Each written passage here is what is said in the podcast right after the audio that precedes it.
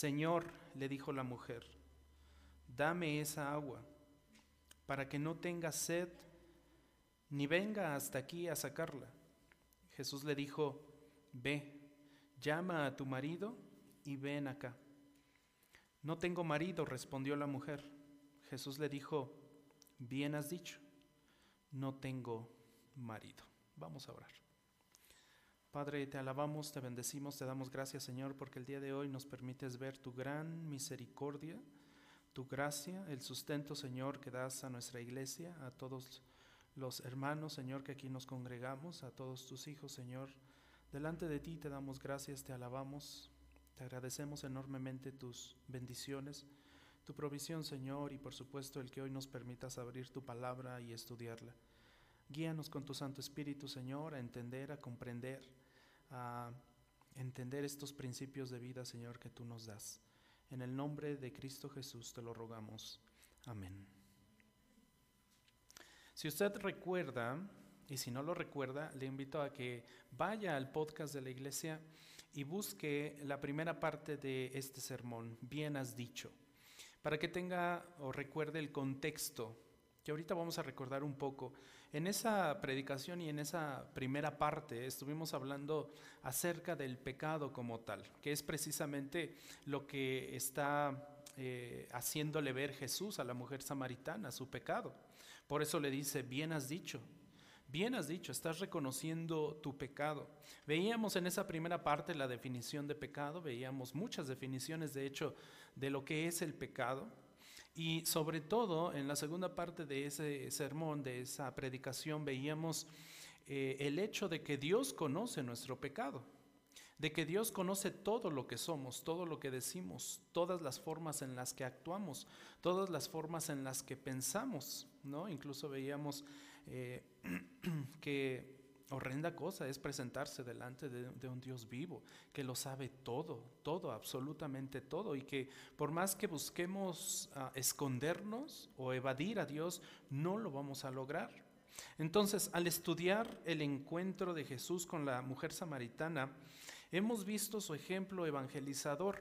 Realmente lo que está haciendo Jesús con la mujer es evangelizarla.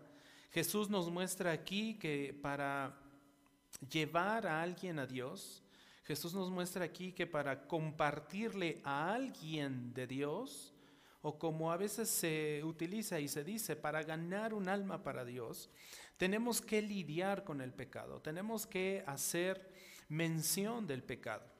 ¿Por qué es necesario hacer esa mención del pecado cuando le compartimos el Evangelio a alguien?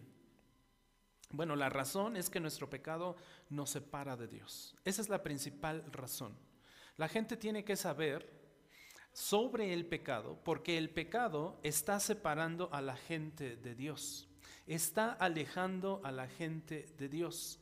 Si a la gente no se le habla de su pecado, si a la gente no se le habla de la forma en que está ofendiendo a Dios, entonces no, no va a tener de qué arrepentirse simplemente.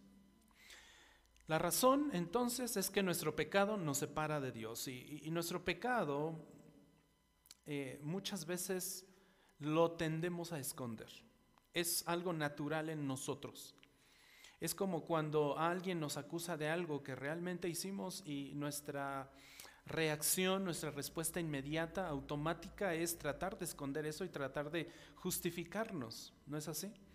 Muchas veces tratamos de echarle la culpa a alguien, incluso lo mencionábamos en la primera parte de esta predicación. Muchos cristianos de hoy desean llevar a las personas a Jesús. Esa es una muy buena intención. Muchas personas el día de hoy, muchos hermanos eh, desean traer a más personas a la iglesia, hablarles de Jesús, pero temen sacar el tema del pecado. Temen hablarle a las personas sobre el pecado, temen sacar el tema del pecado a la luz para no ser rechazados, ¿sí? para que la gente no se ofenda.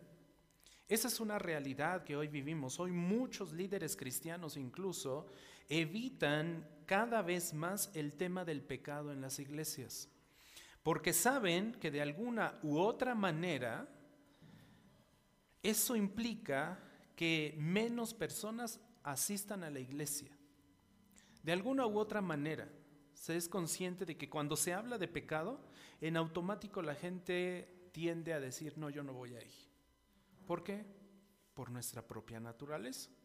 Y así actuamos todos. Está comprobado que lograremos una mayor popularidad como iglesia y específicamente como nuestra, como nuestra iglesia aquí en Exlahuaca.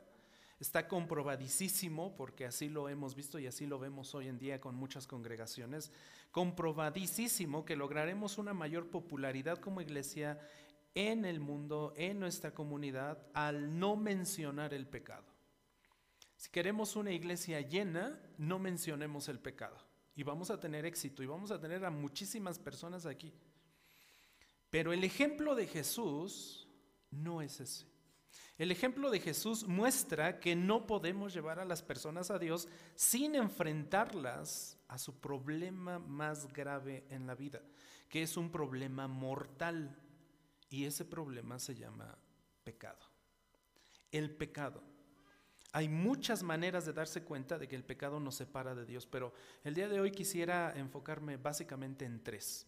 La primera, el pecado nos separa de Dios porque nos pone bajo el juicio de Dios. Esa es la primera forma que quisiera enfatizar el día de hoy. El pecado nos separa de Dios porque nos pone bajo el juicio de Dios. Nos expone al juicio de Dios y la gente debe saber esto. Los inconversos deben saber esto. Cuando nos presentamos delante de Dios sin haber sido justificados por Cristo, por la sangre de Cristo, lo único que merecemos de parte de Dios es su santo juicio. Y estamos expuestos a eso. Si usted recuerda allá en Génesis capítulo 18, eh, Abraham recibe inmediatamente después de recibir la promesa de su hijo, de su hijo Isaac, enseguida Dios le dice, te voy a ocultar aquello que voy a hacer. Dios se había presentado a Abraham, lo había visitado, le había dado la promesa, pero enseguida Dios se dirigía y, sus ángeles se dirigían a dos pequeñas ciudades. ¿Lo recuerdan? ¿Cuáles eran estas ciudades?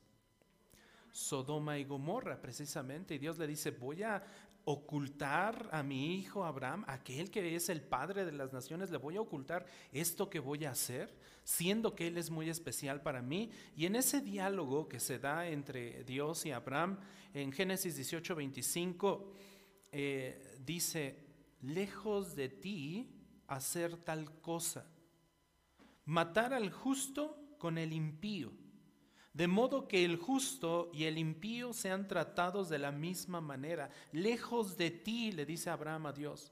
O sea, no, Dios, tú no puedes hacer eso, no puedes tratar al justo de la misma forma que estás tratando al injusto. Dios, ¿qué iba a hacer con Sodoma y Gomorra? Los iba a destruir. Iba a hacer llover fuego y azufre. Y lo hizo. Y le dice a Abraham, lejos de ti esté hacer eso. No lo hagas, tú eres Dios, el juez de toda la tierra. ¿No hará justicia? Le pregunta Abraham a Dios.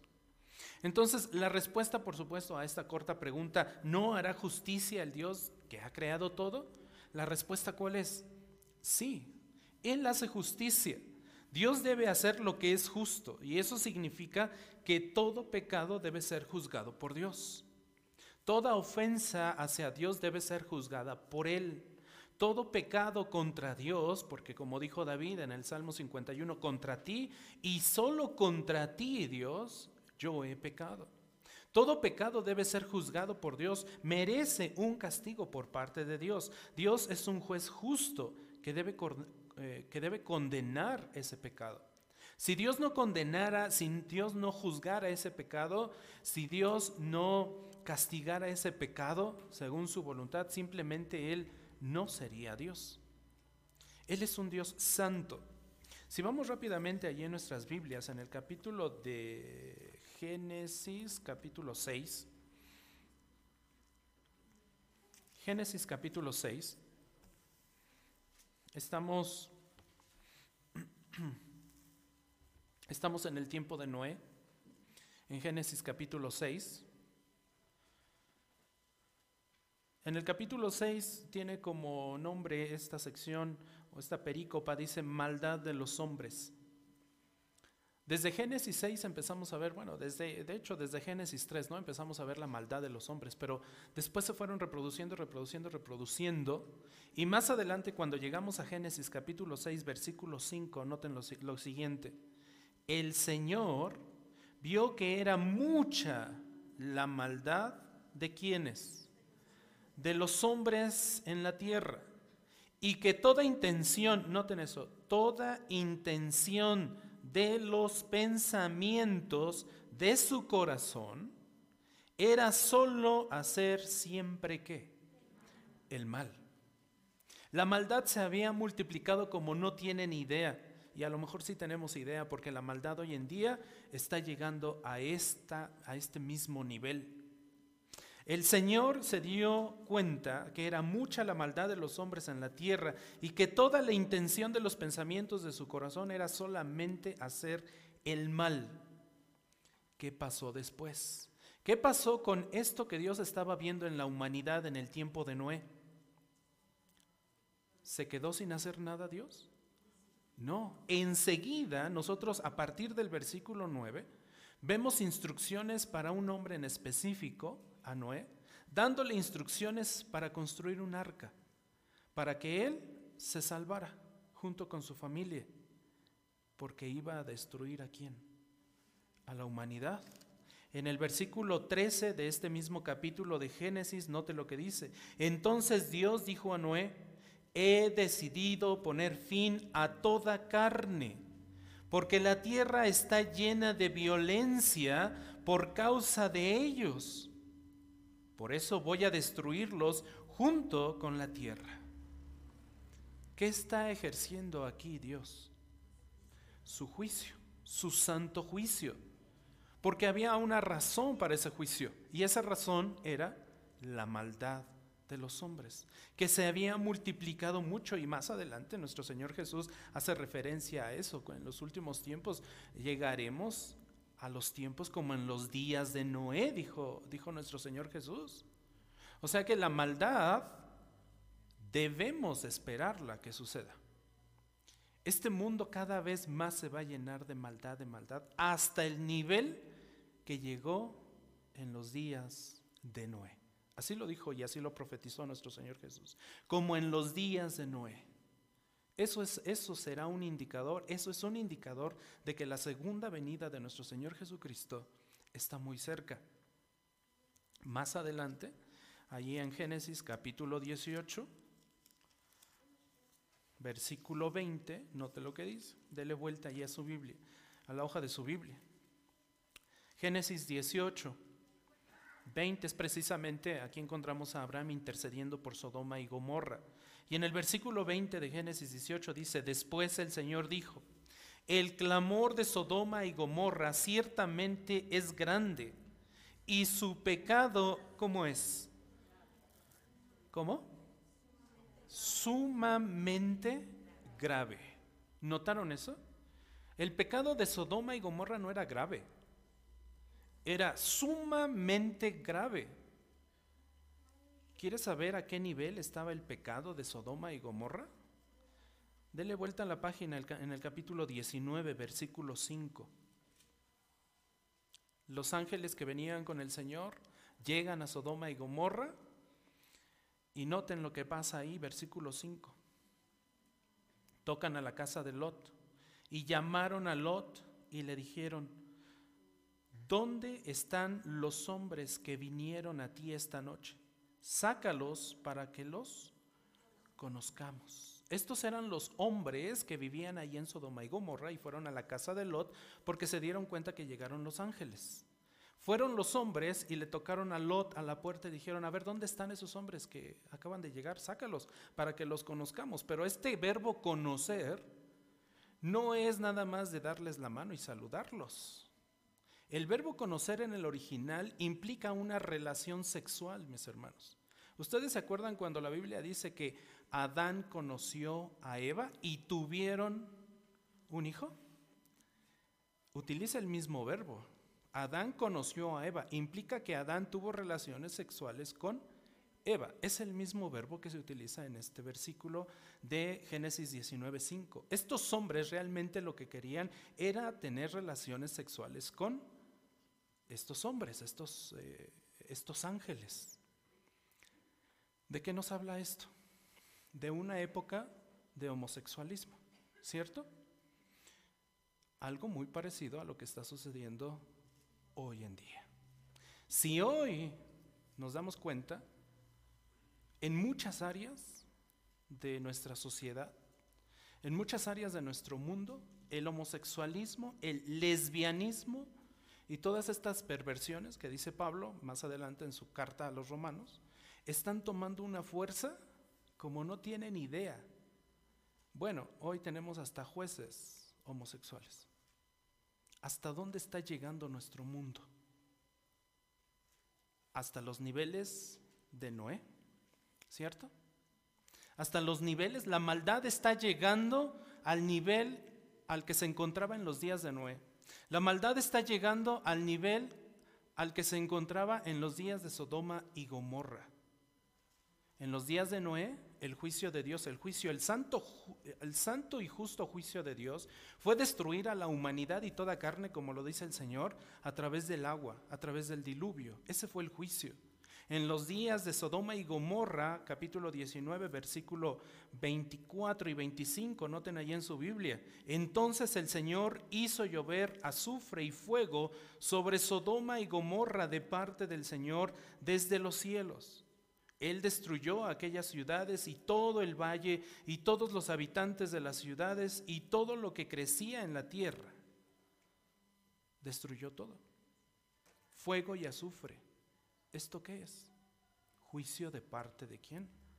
De Dios, por la maldad de los hombres, por el pecado de los hombres. Algunos dicen entonces que esto estuvo vigente solamente en el Antiguo Testamento. No. Algunos dicen que ahora que Jesús ya vino, dicen estos comentaristas, tenemos a un Dios más amable, más tolerante a la moralidad, por eso hoy en nuestra sociedad está buscando y está fomentando mucho ser tolerantes con el homosexualismo, con el lesbianismo, con todas este tipo de perversiones.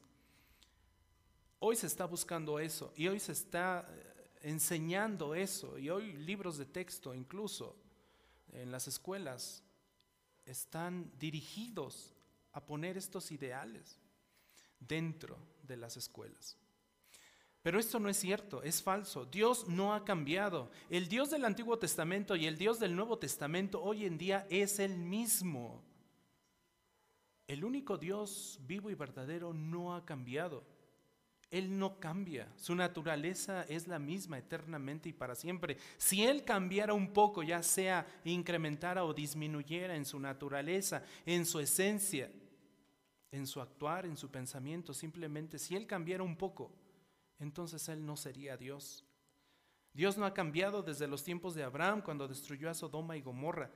Debemos ser conscientes de que las advertencias del Antiguo Testamento vienen a ser una imagen del Nuevo Testamento o estaban ya dándonos luz acerca del Nuevo Testamento sobre el juicio de Dios a todo pecado. Y déjeme decirle una cosa, los textos que encontramos en el Nuevo Testamento sobre el juicio de Dios por la maldad de los hombres aún son peores. Las advertencias aún son peores que lo que pasó en los días de Noé y lo que pasó en Sodoma y Gomorra. Jesús mismo dice en Mateo 10, 28 lo siguiente, no teman a los que matan el cuerpo, porque no pueden matar el alma. Más bien, teman a aquel, y cuando dice la Biblia a aquel, se está refiriendo a Dios. Teman a aquel que puede hacer perecer, y ahí podríamos eh, cambiar el verbo perecer por el verbo morir, y podemos decir, podemos leer, teman a aquel que puede hacer morir tanto al alma como al cuerpo en el infierno. Es decir, no debo temer a alguien más, a otra persona que pueda matarme físicamente. Debo temer a aquel, al único Dios vivo y verdadero, que sí es capaz de hacerme morir no solamente físicamente, sino espiritualmente Y Jesús fue muy claro en Mateo 10, 28, en el infierno me está condenando.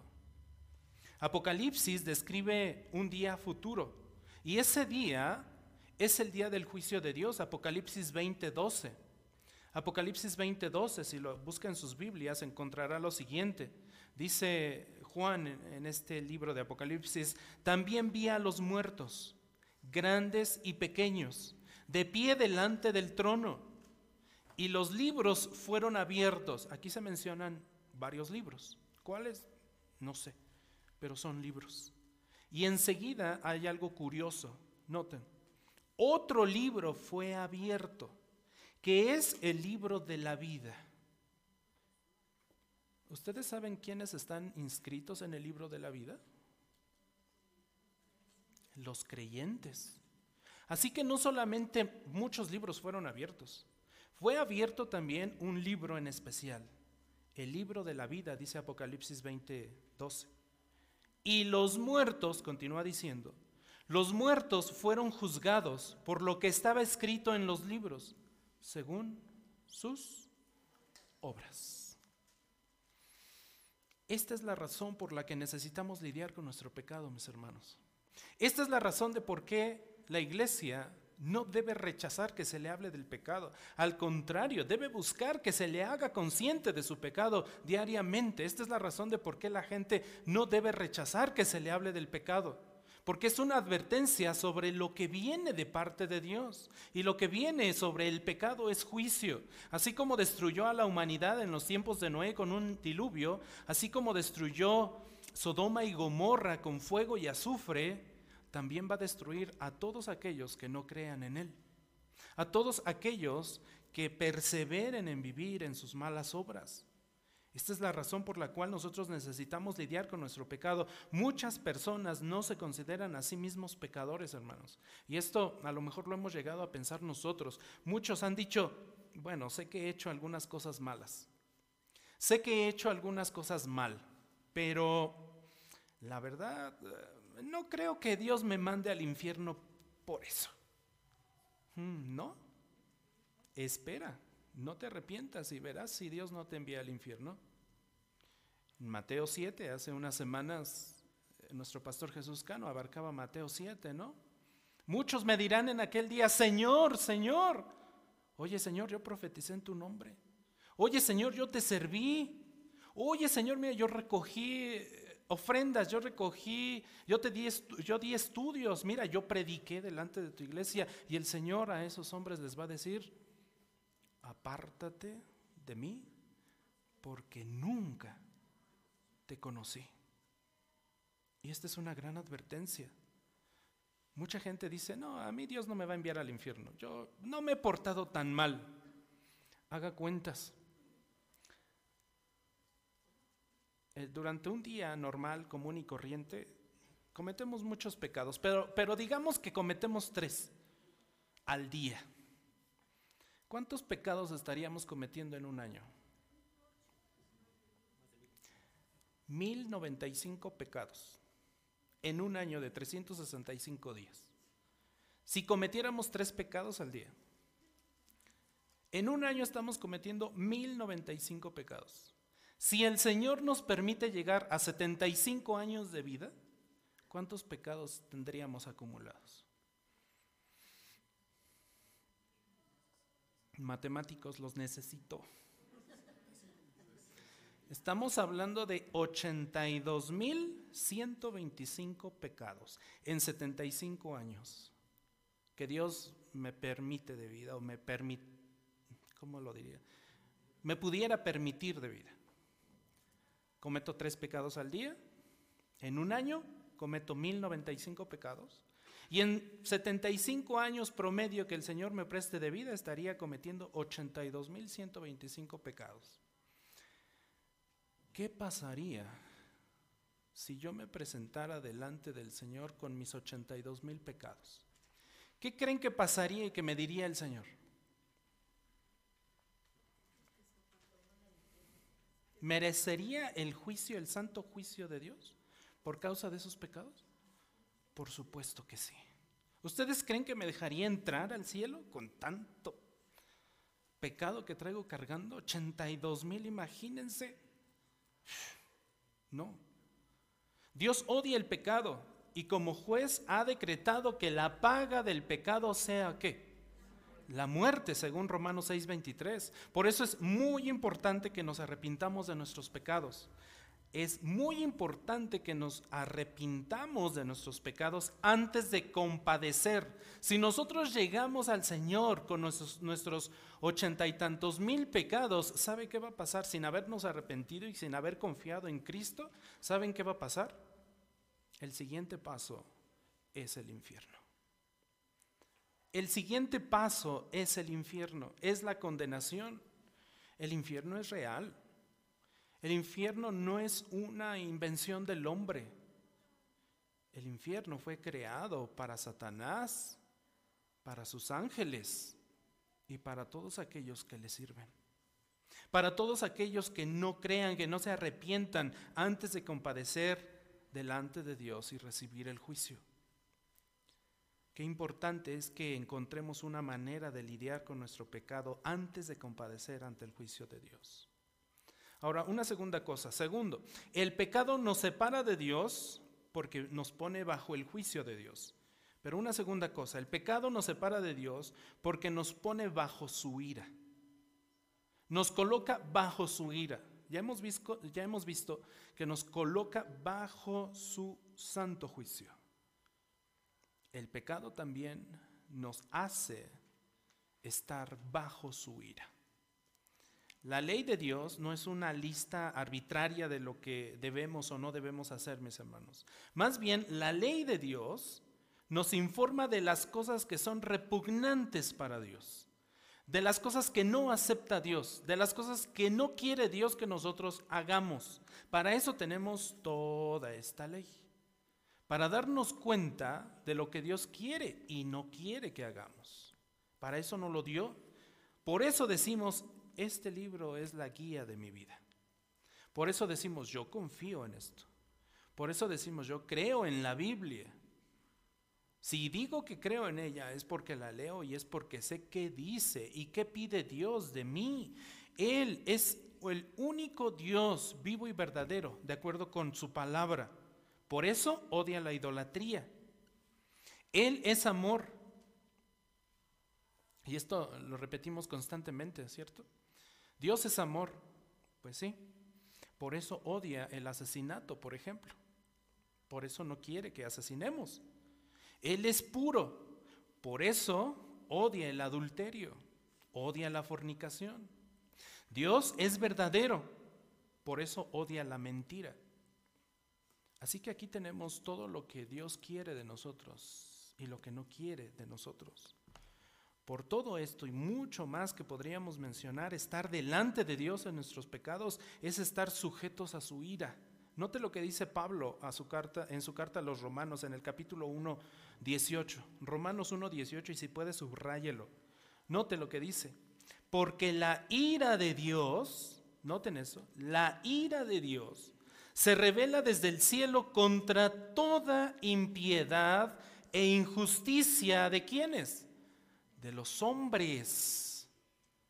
Así como se reveló, noten, lo voy a leer otra vez más, una vez más. Porque la ira de Dios se revela, se manifiesta, se ejerce desde el cielo contra la impiedad, contra la injusticia de los hombres, contra el pecado de los hombres, así como se manifestó en los días de Noé, así como se manifestó en los días de Sodoma y Gomorra, que con injusticia restringen, ¿qué? La verdad. La ira de Dios viene sobre todos aquellos que no se arrepientan de su pecado. Si vamos a la carta de Pablo a los Efesios, en el capítulo 5, versículos 5 y 6, noten lo que dice.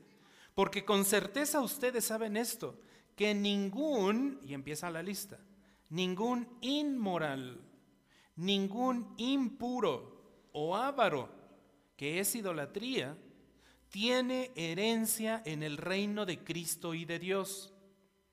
Que nadie los engañe con palabras vanas. Pues por causa de estas cosas, ¿y cuáles son esas cosas? Las que ya mencionó Pablo anteriormente, la inmoralidad, la impureza, la avaricia, toda la idolatría, por causa de estas cosas, la ira de Dios viene sobre los hijos de desobediencia. ¿Quiénes son los hijos de desobediencia?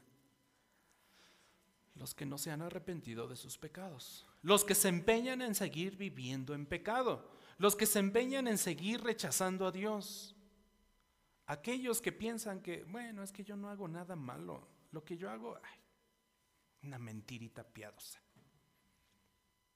Es piadosa la mentirita, por Dios, no hay, no hay mentiras piadosas, la mentira es mentira. Una mentirita blanca, ¿sí verdad? Es una mentirita blanca. ¿De dónde? ¿De dónde nos sacamos todas esas falsas justificaciones? para tratar de esconder nuestro pecado. No, no, eso. ¿Cómo crees que Dios me va a juzgar por eso? No. Mm. Romanos 2, capítulo, capítulo 2, versículos 5 al 8.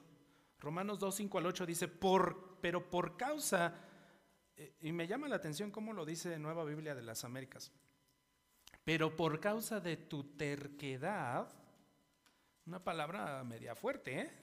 nos está diciendo tercos. Literal, así Pablo nos, dice este principio. Por causa de tu terquedad y de tu corazón, ¿qué? No arrepentido. Noten lo que dice. Estás acumulando qué? Ira para ti en el día de la ira y de la revelación del justo juicio de Dios. Y luego continúa en el versículo 6, Él pagará a cada uno conforme a sus obras. A cada uno. ¿Recuerdan que hace rato leíamos este día en Apocalipsis 20? Cuando los libros fueron abiertos. A cada uno Él pagará conforme a sus obras. Versículo 7. A los que por la perseverancia en hacer el bien buscan gloria, buscan honor e inmortalidad, ¿qué les va a pagar? ¿Qué les va a dar? Vida eterna. Y noten lo que dice el verso 8. Pero a los que son ambiciosos, y aquí esta palabra ambiciosos aparece en Reina Valera 60 como contenciosos. Si lo tienen así en su Biblia, ¿verdad? En otras Biblias aparece a los que son egoístas. En otra Biblia aparece a los que son malvados. Todos esos son sinónimos de la misma palabra griega. Podemos decir ambiciosos, contenciosos, egoístas, malvados, incluso la frase a los que viven para sí, a los que se empeñan en vivir para sí, para su propio bien, para su propio beneficio, y no obedecen a la verdad, es, decir, no viven entregados a la... perdón, y no obedecen a la verdad, es decir, viven entregados a la maldad y a hacer el mal y a buscar siempre hacer el mal de todas formas, de en todos los sentidos, en todos los contextos, siempre están pensando cómo hacer maldad, sino que obedecen a la injusticia, ¿qué les va a dar Dios? Ira y además indignación, dice la nueva Biblia de las Américas. Ahí no me gustó mucho esa palabra, preferiría la palabra que, que usa Reina Valera 60, que es enojo a aquellos que se empeñan a hacer el mal, a aquellos que se empeñan en vivir en su pecado, viene ira y enojo de parte de Dios. Pero aquellos que perseveran, dice Pablo, en hacer el bien, en buscar la gloria de Dios, en buscar el honor de Dios, en evitar todos estos pecados que son mencionados aquí, no solamente aquí, sino en otros pasajes de la Biblia, a ellos Dios les dará vida eterna. ¿Notan la diferencia? Así es que el juicio de Dios no solamente fue vigente en el Antiguo Testamento, ¿lo pueden ver? En el Nuevo Testamento estamos viendo que el juicio de Dios es verdadero y viene sobre todos aquellos que no se arrepientan de su pecado, que no crean en Cristo. Por eso el pecado debe ser mencionado a la iglesia, debe ser predicado en la iglesia, debe ser mencionado cuando compartamos el Evangelio a alguien. La gente debe saber de qué se tiene que arrepentir delante de Dios para que pueda alcanzar gracia y misericordia de parte de Dios. Tercero, el pecado nos separa de Dios porque nos inquieta en su presencia.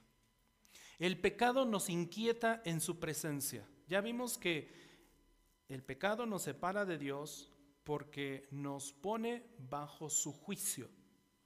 Ya vimos que el pecado nos aleja de Dios porque nos pone bajo su ira. Pero también el pecado nos separa de Dios porque nos inquieta en su presencia. El pecado no solo mantiene a Dios alejado de nosotros, mis hermanos, sino que nos aleja de Dios. Es decir, buscamos alejarlo de nosotros. No sé si le ha pasado. Tal vez sí, tal vez no. Pero la reacción cuando estamos nosotros viviendo en pecado, nuestra reacción natural, porque así es nuestra naturaleza pecaminosa, es alejarnos de Dios y alejar a Dios de nosotros. Lo que menos queremos es a Dios en nuestra vida cuando estamos en pecado.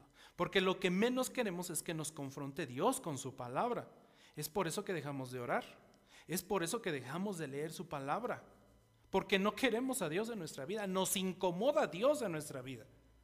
Porque nos hace conscientes de la maldad que estamos viviendo del pecado en el que estamos viviendo. Si usted, recuerda allá en Génesis 3, cuando Adán y Eva pecaron, se alejaron de Dios. Génesis 3, versículo 7 y 8 dice, entonces fueron abiertos los ojos de ambos y conocieron que estaban desnudos y cosieron hojas de higuera y se hicieron delantales.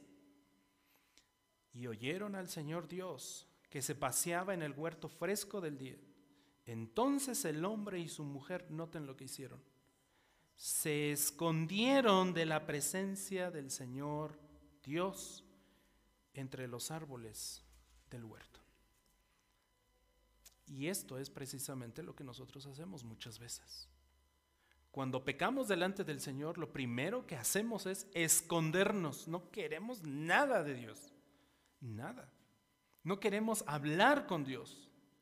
No queremos leer su palabra porque también somos conscientes de que su palabra nos va a decir y nos va, es como un dedo cuando es metido en una herida. ¿Qué pasa? ¿Qué sentimos? Dolor, ¿verdad? Tenemos una herida abierta y nos meten el dedo nos retorcemos del dolor. Lo mismo pasa con la palabra de Dios, cuando tenemos la herida del pecado en nosotros y viene la palabra de Dios y es como si nos hiciera así, empezamos a tener dolor y a incomodarnos. Cuando Jesús milagrosamente llenó las redes de Pedro, Pedro estaba pescando, no había, no había, no había este, capturado nada y sin embargo soberanamente Jesús milagrosamente llena sus redes de peces, Pedro se dio cuenta de que estaba delante de la presencia de, Dios mismo. Por eso en Lucas 5.8, Pedro cuando, cuando ve a Jesús le dice, eh, bueno, dice Lucas 5.8, al ver esto, Simón Pedro cayó a los pies de Jesús diciendo, noten lo que le dijo, apártate de mí. ¿Notaron eso? Pedro diciéndole al Señor Jesús, apártate de mí, aléjate de mí. Aléjate de mí, Señor, pues soy hombre qué? Pecador. Esa es una respuesta también que nosotros comúnmente damos delante del Señor cuando estamos en pecado. Tal vez no le decimos así directamente, Señor, apártate de mí, pero sí nos apartamos. Lo que menos queremos es estar delante de Dios castigado por su pecado, aquí Pedro no se sentía cómodo cerca de Jesús. Causa incomodidad. Estas son solamente tres razones por las que el pecado necesita ser abordado y tratado en nuestra vida, en la vida de la iglesia, en la vida de la iglesia universal. Curiosamente, hoy, actualmente, en muchas iglesias no se predica del pecado, porque la gente se va a ir, porque la gente se incomoda y por supuesto, si Adán y Eva se incomodaron, si Pedro se incomodó, pues nosotros somos todavía más susceptibles a incomodarnos cuando nos hablan de nuestro pecado. Nos enojamos, ¿a poco no? Cuando alguien nos, nos dice algo que hemos hecho mal, ay, se sentimos medio feo, ¿no? nos, nos pega, nos pega. Digo, a mí sí me ha pegado se siente bien feo. Pero necesitamos que nos confronten y nos digan en qué estamos fallando. ¿Para qué? Para que compongamos eso, para que nos arrepintamos de ese pecado y nos presentemos delante de Dios aprobados. Jesús había invitado a la mujer a pedir el regalo de la salvación de Dios. ¿Lo recuerdan? Si tú me hubieras dicho, dame de esa agua, yo te hubiera dado, le dice el Señor Jesús, ¿cierto? Ella pidió el agua. Oye Señor, sí, dame de esa agua. Mira, yo ya no quiero venir hasta acá. La mujer realmente había caminado unos 5 o 10 minutos. Pero ya no quería caminar por el agua. Dice, ya dame de esa agua. Yo ya no quiero volver a tener sed. Ya no quiero caminar. Así que Jesús inmediatamente, ¿qué hizo? La confrontó con su pecado. La confrontó con su pecado porque la convicción de pecado es un paso necesario. Y anote esa palabra. La convicción de pecado es necesaria para recibir el Evangelio. Si no hay convicción de pecado, entonces no puede existir un Evangelio completo. La gente no va a tener de qué arrepentirse delante de Dios. La gente no va a saber qué está haciendo mal delante de Dios. Dicen por ahí que las malas noticias siempre deben darse primero para que las buenas noticias tengan sentido. La gente necesita saber primero su pecado para que cuando oigan cuál es la solución a ese pecado, entonces amen a aquel que es el camino, la verdad y la vida y sepan de qué forma y de qué manera Dios los amó. Porque de tal manera, y ya estudiamos ese pasaje, ¿cierto? Si no lo recuerda, vaya al podcast, ahí está la predicación. De tal, es más así, así se, si no mal recuerdo, así le puse, de tal manera. Martin Lloyd Jones, uno de los más grandes predicadores del siglo XIX, escribió uno de los más grandes predicadores y un, hombre muy cercano a la familia real en Inglaterra, mis hermanos, ¿eh? no sé si sabían. El doctor, porque era también doctor. El doctor Martin Lloyd Jones y pastor dijo y escribió lo siguiente en, en algún momento de su vida, dijo, un evangelio que simplemente dice, ven a Jesús y lo ofrece como un amigo, y ofrece una nueva vida maravillosa sin, sin condenar el pecado, no es evangelismo del Nuevo Testamento. ¿Notaron eso? Si yo voy y ofrezco el Evangelio, si yo voy y predico el Evangelio sin hablar del pecado y sin hacer consciente a las personas de su pecado, no estoy llevando a cabo un evangelismo neotestamentario o bíblico. Continúa diciendo, la esencia del evangelismo es comenzar predicando la ley. La esencia del evangelismo es comenzar predicando la ley. Es porque la ley no ha sido predicada que hemos tenido tanto evangelismo superficial. Y hoy estamos viendo las consecuencias. Desde aquellos tiempos, 1900, no, 1900 no, 1870, 1880, cuando Martin Lloyd Jones escribe esto, ya se empezaba a ver precisamente el evangelismo superficial. Y hoy, más que nada, vemos las consecuencias. Dice Martin Lloyd Jones, esto significa que debemos explicar que la humanidad se enfrenta a la santidad de Dios, a sus demandas y también a las consecuencias de su pecado. Es necesario. Debemos admitir las buenas noticias. Arthur Pink también dice lo siguiente, tenemos que ser humillados antes de que podamos ser exaltados. Tenemos que ser despojados de los trapos sucios de nuestra justicia propia antes de estar listos para las vestiduras de la salvación. Tenemos que venir a Dios como mendigos, con las manos vacías, antes de que podamos recibir el regalo de la vida eterna. En otras palabras, tenemos que arrepentirnos de nuestro pecado. Pero si no nos arrepentimos, entonces de qué, si no somos conscientes de nuestro pecado, entonces de qué nos vamos a arrepentir? Hablamos del pecado porque tenemos buenas nuevas también, mis, hermanos. Si hablamos de pecado en la iglesia es porque, es porque también tenemos buenas noticias para la iglesia. Hasta aquí todo han sido malas noticias, ¿no? Hasta aquí estamos todos emproblemados. ¿Cómo salimos de este gran problema? ¿Qué hacemos? Nada. Van a decir, ¿nada? Pues no, nada. Porque Jesús ya lo hizo todo. Porque Jesús es la respuesta. Porque Jesús dijo que Él era el camino. Y cuando dijo yo soy el camino, no dijo yo soy uno de los caminos. ¿Se dan cuenta que son cosas diferentes? El camino es único. Solamente Él. Solamente a través de Él nosotros podemos lidiar con nuestro pecado. Y ese es mi segundo punto, que no sé si ya llevo una hora o más, mis hermanos. ¿Cuánto llevo? Tres horas, híjole, mi hermano. ¿En serio? 50. ¿Le seguimos o ya le dejamos ahí, mis hermanos? Vamos con las buenas noticias rápido, ¿no? Jesús vino a lidiar con nuestro pecado. Esa es la buena noticia. De todo el problema en el que estamos metidos como humanidad, hay una única respuesta que nos salva.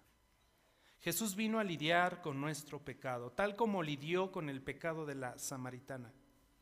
La razón por la que los cristianos buscan convencer a otros de su pecado es porque Jesucristo es el Salvador de los pecadores. ¿Oyó bien eso? Jesucristo es el Salvador de quiénes? De los pecadores, es decir, de todos nosotros. Pablo escribió a, los romanos en Romanos 5, 6, cuando éramos débiles, y ahí me gusta más me gusta más la, versión de la nueva traducción viviente. La nueva traducción viviente dice lo siguiente, cuando éramos totalmente incapaces de salvarnos, esa es la condición de la humanidad, Está, es totalmente incapaz de salvarse a sí misma. Nosotros estábamos en esta condición totalmente incapaces de salvarnos. Noten lo que dice Romanos 5:6. Cuando éramos totalmente incapaces de salvarnos, Cristo vino en el momento preciso y murió por nosotros, pecadores. Cuando éramos débiles, Cristo vino a morir por nosotros. Por eso Él es la única solución a nuestro pecado. Romanos 5:8. Pero Dios muestra su amor para con nosotros en que siendo aún pecadores, ¿Qué pasó? Cristo murió por nosotros. Esto significa no solo que los pecadores pueden ser salvos por Jesús, sino que los pecadores pueden ser salvados sola y únicamente por Jesús. Cuando oiga en la vida, y seguramente en algún momento de su vida se va a topar con esto, todos los caminos, todas las religiones te van a llevar a Dios. ¿Eso es cierto? No solamente Cristo, solamente el Hijo de Dios. Es falso que todas las religiones, aquí no aplica la de todos los caminos llevan a Roma. No, tal vez en los caminos aplique. Tal vez en los caminos hacia Roma aplique, pero en Cristo no. El único camino a Dios es Cristo. Jesús confrontó a la mujer samaritana con su pecado porque la amaba porque la amaba, porque conocía su pecado, porque su pecado se interponía entre ella y la salvación de Dios. Esto nos muestra que Jesús vino al mundo para lidiar con nuestro pecado también, para hacernos conscientes de nuestro pecado. De principio a fin, mis hermanos, de principio a fin, la vida de Jesús estuvo enfocada en lidiar con nuestro pecado. Es más, hasta en el nombre. ¿Se habían dado cuenta de ese, de ese detalle? Cuando cuando fue anunciado el nacimiento de Jesús a su madre, ¿qué mensaje le dio el ángel? ¿Lo recuerdan? Dará a luz un hijo. Mateo 1:21. Dará a luz un hijo y le pondrás por nombre Jesús. Y enseguida da la razón de por qué se llama Jesús. Porque Él salvará a su pueblo de qué? De sus pecados. Esa es la razón de por qué Jesús se llama Jesús. De por qué Jesús es nuestro Jesús. Porque Él salvará a su pueblo de sus pecados. Comiendo con los publicanos y pecadores, los fariseos le preguntaron a sus discípulos, estos fariseos se dirigieron a los discípulos de Jesús y le dijeron, oye, oigan, ¿por qué come su maestro con los, con los recaudadores de impuestos? ¿Por qué come su maestro con los pecadores? Oiga, no permitan eso. En esta vida hay niveles, ¿no? ¿Cómo creen que tienen ahí a su maestro comiendo con esos publicanos pecadores, traidores de nuestro pueblo? ¿No? Al oír Jesús esto dijo, los que están sanos no tienen necesidad de médico, sino los que están enfermos. Verso 13, estoy en Mateo 9, 11 al 13. Pero vayan y aprendan lo que significa misericordia quiero y no sacrificio, porque no he venido a llamar a justos, sino a quién? A pecadores. ¿Quién vino a llamar a quién? Jesús vino a llamar a quiénes? A los pecadores, a nosotros. Esa es la solución para nuestro grave problema del cual hablábamos hace rato. Él vino a llamar a, pecadores y esta es la razón por la que Jesús se sometió dócilmente cuando fue condenado injustamente. A pesar de que Poncio Pilato lo había declarado completamente inocente, Jesús se sometió. Esta es la razón de por qué aceptó terribles latigazos. Esta es la razón de por qué aceptó ser flagelado. Cuando bien pudo haber llamado a legiones de ángeles, él lo dijo. Si yo quisiera, podría llamar a legiones de ángeles para que vengan y me sirvan. Esta es la razón de por qué él, aceptó todo ese martirio, todo ese sacrificio, todo ese desprecio, todo eso que él vivió. Esta es la razón de por qué su cabeza fue perforada con una corona de espinas. Esta es la razón de por qué tomó voluntariamente un madero, lo cargó y subió a ese madero a morir por nosotros. Esta es la razón de por qué fue abandonado por Dios y los hombres. Padre, Padre mío, ¿por qué me has desamparado? ¿Por qué me has abandonado? Esta es la razón de por qué murió por los, por los pecados que no cometió. Él murió por los pecados que no cometió, murió por nuestros pecados de hoy, de los que estamos hoy aquí y de los que han vivido y de los que vivirán hasta que Él venga. Como dice Mateo 28, el Hijo del Hombre, Mateo 20, 28, el Hijo del Hombre no vino para ser servido, sino para servir y para dar su vida, noten esto, en rescate por muchos. ¿Y quiénes son esos muchos? Los pecadores. ¿Ven por qué no solo podemos, sino que debemos sacar el tema del pecado al predicar el Evangelio, al predicar la salvación de Dios? Es necesario que el tema salga. Es necesario que el tema salga. Richard Phillips, y sí me gustaría citar esta cita. Richard Phillips en su comentario dice lo siguiente, si el pecado fue tan importante para Dios, si fue la razón por la cual Él envió a su Hijo único al mundo, si el pecado es una barrera tan grande entre Dios y el hombre, que solo la preciosa sangre de Cristo puede eliminar.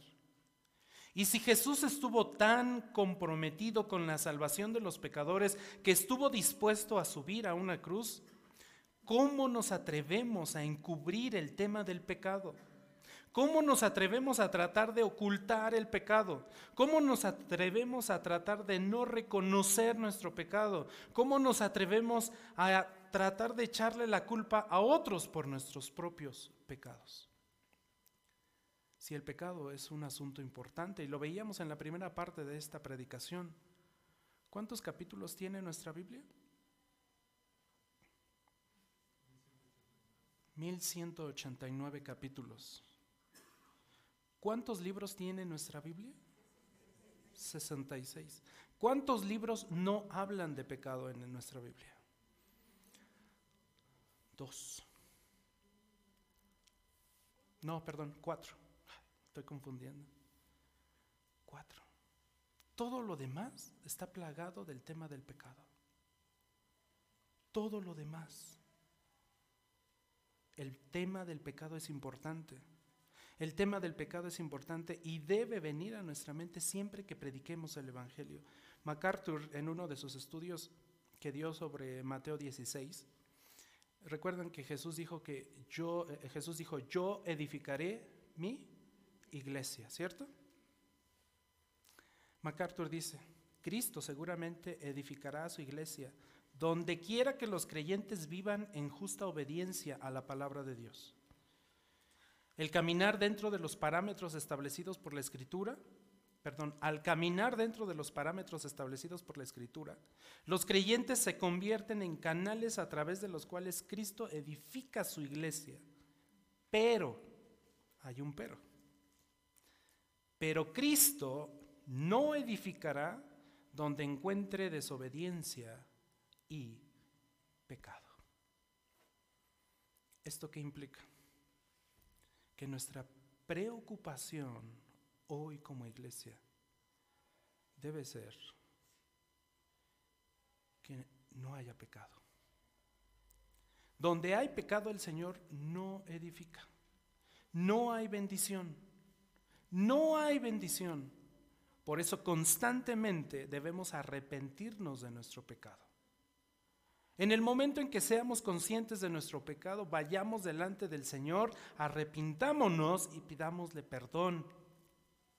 De otra forma, no, va, no vamos a recibir bendición por parte del Señor en nuestra vida, en nuestros trabajos, en cualquier área, mucho menos como iglesia. Entre más nos limpiemos como iglesia, entre más nos purifiquemos con la palabra de Dios. ¿Qué dijo el Señor Jesús en Juan 17? Santifícalos en tu verdad. Tu palabra es verdad. Entre más nos limpiemos con esto, con la palabra, más el Señor nos va a bendecir. Si hay un evangelio de la prosperidad, déjeme decirle que ese es el verdadero evangelio de la prosperidad. Si queremos ser bendecidos, si queremos crecer como iglesia, si queremos crecer espiritualmente, si queremos ser fortalecidos en muchas áreas, si queremos que nos vaya bien, como dice Proverbios, entonces sujetémonos a la palabra de Dios. Entonces limpiémonos. Entonces cualquier pecado que identifiquemos en nuestra vida, en la vida de nuestros hermanos, porque a eso también estamos siendo llamados, a exhortarnos mutuamente como hermanos, a edificarnos limpiémonos. Por eso debemos estar dispuestos a pedirle a la gente que confiese sus pecados. Por eso debemos estar dispuestos a predicar el Evangelio enfocado en Cristo, centrado en Cristo, sin, sin sentimentalismos, sino llenos de la palabra de Dios. En todo momento. Juan le dijo a la mujer, ve, llama a tu marido. Y ven acá, ¿qué dijo la mujer? No tengo marido. ¿Y qué le dijo el Señor? Bien has dicho, no tengo marido. En esto has dicho la verdad, le dijo Jesús. Has dicho la verdad. ¿Qué estaba buscando y qué hizo Jesús en ese diálogo con la mujer? Confrontarla, pero además Jesús la estaba llevando a que de su boca saliera la confesión de qué? De su pecado. Hoy nosotros debiéramos buscar también eso en nuestra propia vida y en la vida de nuestra iglesia. No ocultar nuestro pecado, no buscar ocultar nuestro pecado, más bien confesarlo. Porque si confesamos nuestros pecados, dice la palabra de Dios, Él es fiel y justo para perdonar nuestros pecados, pero además limpiarnos de toda maldad. Vamos a orar.